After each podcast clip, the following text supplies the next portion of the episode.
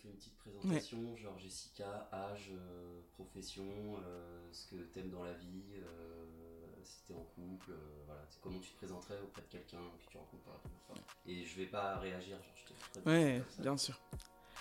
je m'appelle Van... je m'appelle Vanessa. First phrase. Ah là, tu vas pouvoir faire un bêtisier.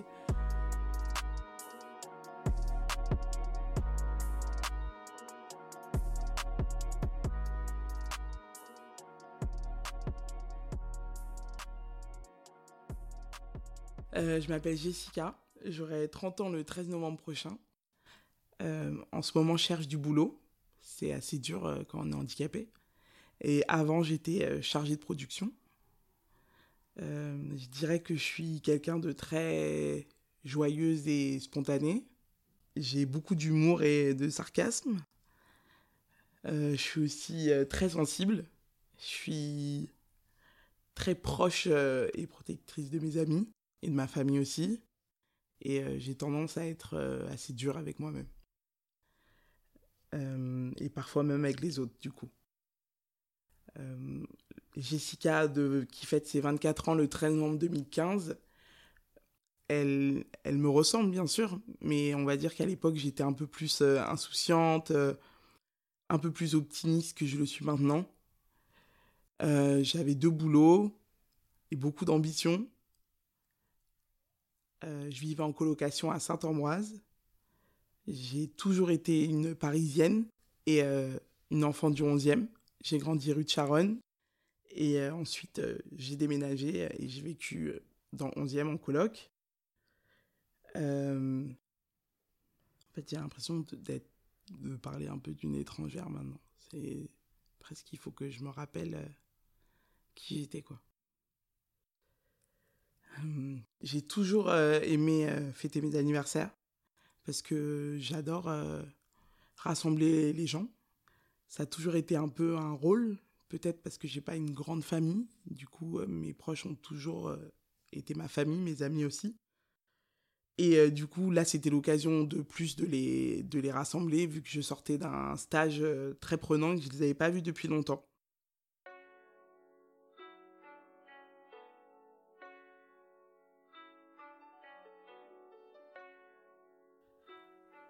Du coup, la journée du 13, euh, je suis allée pour la première fois à la foire euh, Paris Photo.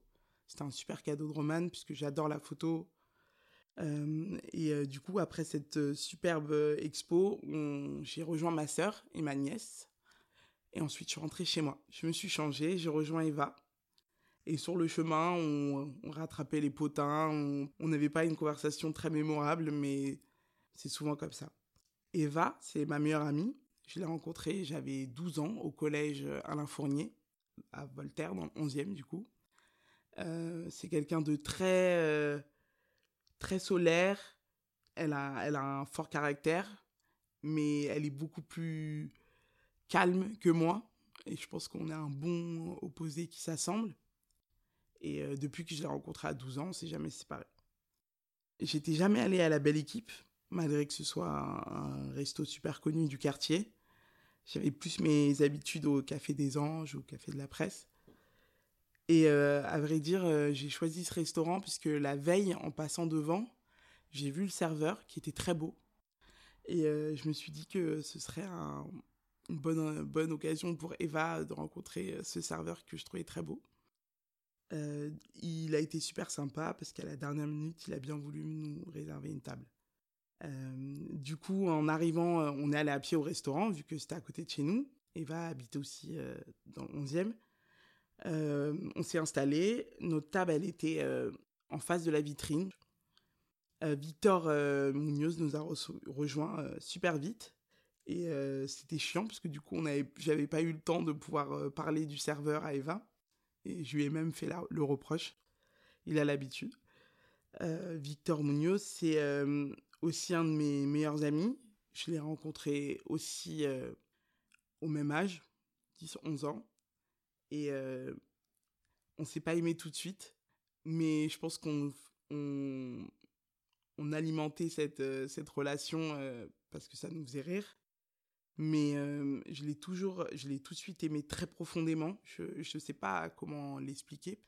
Et on, avait beaucoup cette, cette, cet amour de la fête tous les deux. C'est un peu quelque chose qui nous liait, de danser, de, de parler fort, de, de, de mettre l'ambiance. Il savait bien le faire. C'était un bon espagnol, un bon catalan, pardon pour ça. Euh, du coup, euh, Victor s'est installé, on a commencé à papoter. Ensuite, euh, il y a huit, huit potes qui sont arrivés. Je sais plus exactement le, timing, mais on avait rendez-vous à, on avait la réservation à 20h30.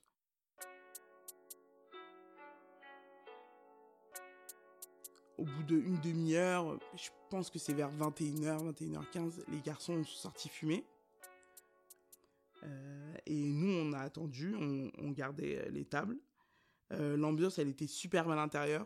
C'était que des anniversaires ou des pots de départ. Où on avait l'impression que tout le monde fêtait le même événement, tout le monde disait bonjour, tout le monde me souhaitait joyeux anniversaire, puisque du coup, c'était écrit sur la table.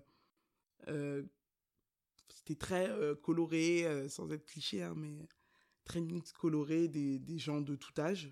Mais je pense qu'on était les plus jeunes.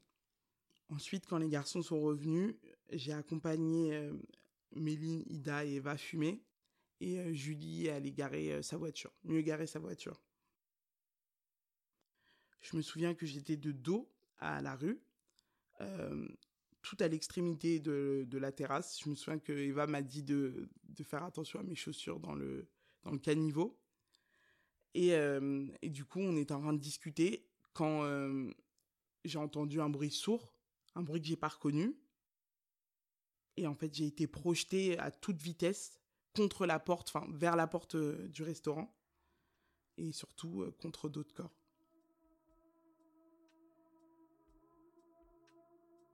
Là, les bruits ont continué.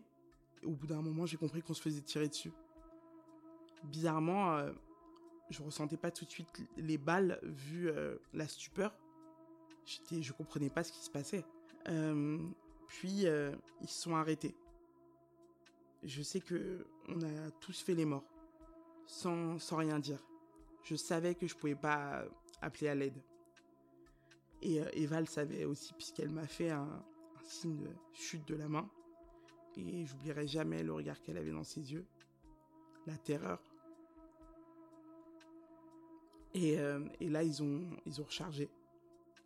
Et je ne sais pas combien ils étaient, à ce moment-là, je savais pas. Et en fait, j'ai senti que leur euh, tir, euh, comme s'ils s'avançaient et que euh, nous achevaient. Et je l'ai très bien senti parce que cette fois, j'ai ressenti la douleur des balles. C'est la balle qui est passée dans mon genou, dans ma cuisse, dans ma jambe gauche.